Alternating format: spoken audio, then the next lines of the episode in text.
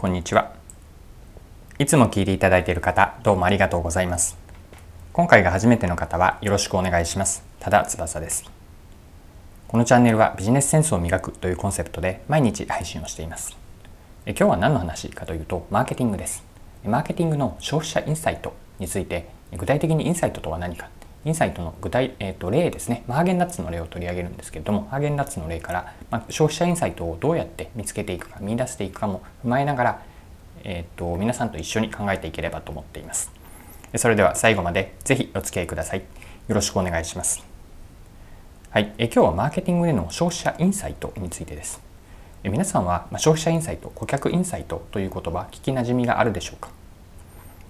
でまずはですね、えっと、マーケティングの文脈でのインサイトとは何か、ここから入っていきましょう。マーケティングでのインサイト、私の一言の定義があるので、ここではその定義を使っていきます。マーケティングでの消費者インサイトとは何か、顧客インサイトとは何かなんですけれども、人を動かす隠れた気持ちです。もう一度繰り返すと、消費者インサイトというのは、消費者を動かす隠れた気持ち。これが一番シンプルで本質を言っているかなと私は捉えています。でもう少しですねこの人を動かす隠れた気持ちこれに込めた意味合いを補足しておきます。まず、えっと、ポイントは2つあって1つは隠れた気持ち隠れているなんですね。これは何を意味しているかなんですけれども普段はその生活者消費者お客さんご自身がこう意識はしていないんですね。ですがそうだと気づかされれば行動とか時にはそのその人彼ら彼女らの習慣すらも変えるほど奥にあるような気持ち隠れている。これが1つ目のポイント隠れているです。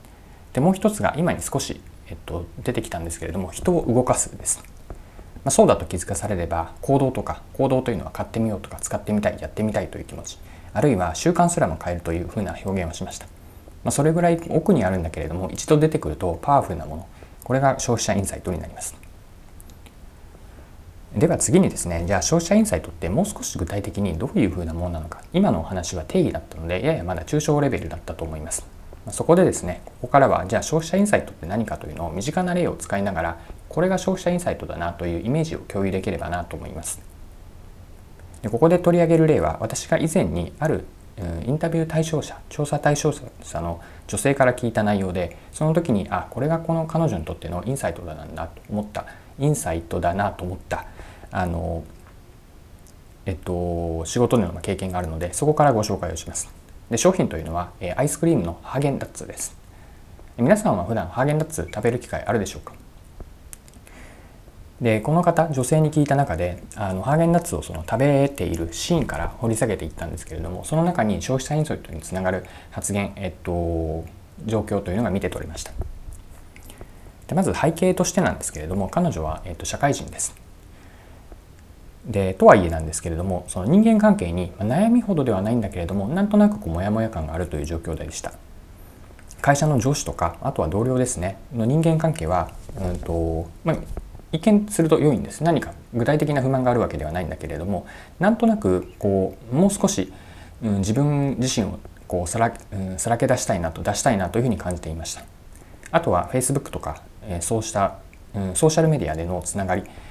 においてもお互いの承認欲求の満たし合いをするしているそれを見せられているような感じでなんとなく気疲れを感じていた。これがバックグラウンドです。でそんな中に身を置くことによっていつしかこう自分が自分でないというかどこか背伸びをして素の自分に慣れていない。こんな風に感じていたんです。でその時に、えっと、ハーゲンダッツが出てくるんですね。で彼女はあの常にハーゲンダッツは冷凍庫の中にストックしていると言っていました。で1日の最後食べる時は夜ですね。特に平日の1日の最後は1人だけの時間、まあ、あの1人暮らしをされている女性だったんですけれども1人だけの時間が欲しいという思い。これがインサイトにつながる気持ちかなと思いました。で1人だけの時間が明確に欲しいとまでは言語化ができていなかったんですけれども話を聞いていく中でこううんと、まあ、ソーシャルメディアも含めた外部とのこうメッセージとかチャット SNS のこう関係性を少し一時でもこう遮断するような時間誰の目にも気にしなくてよくてほっと自分の素が出せるこうほっとできる大切な瞬間が欲しい。これがインサイトだと感じたんですね。でこの時間のお供になるのがハーゲンダッツだったんです。ハーゲンダッツを冷凍庫から取り出してその時にはあのいろんな一日の中でやることが終わってるんですね。晩ご飯もまあ食べていろいろやることをやって、え、お風呂に入って、まあ、入浴後のスキンケアも済ませたあとはもう寝るだけみたいなそういう状況なんです。でハーゲンダッツを持ってきて、まあ、そこでこう、うん、少し贅沢な気持ちになりながら、うん、ちょっとずつ味をかみしめるようにうんとハーゲンダッツを食べる、まあ、その時はなるべく携帯電話をスマホを、えっとそううん、遠くに置いておいてなるべくこう一人になりたい。なんだけれども一人孤独に食べるというよりも自分だけの時間をかみしめるように食べたい。これが自分を飾ることなく自分らしい贅沢な時間にできる。このお供になるのがハーゲンダッツ。でその奥には一人だけの一日の最後の、まあ、せめて15分とかそれぐらいは自分だけの素の自分になれる大切な時間が欲しい気持ち。これが奥にあった消費者インサイト人を動かす隠れた気持ちなんです。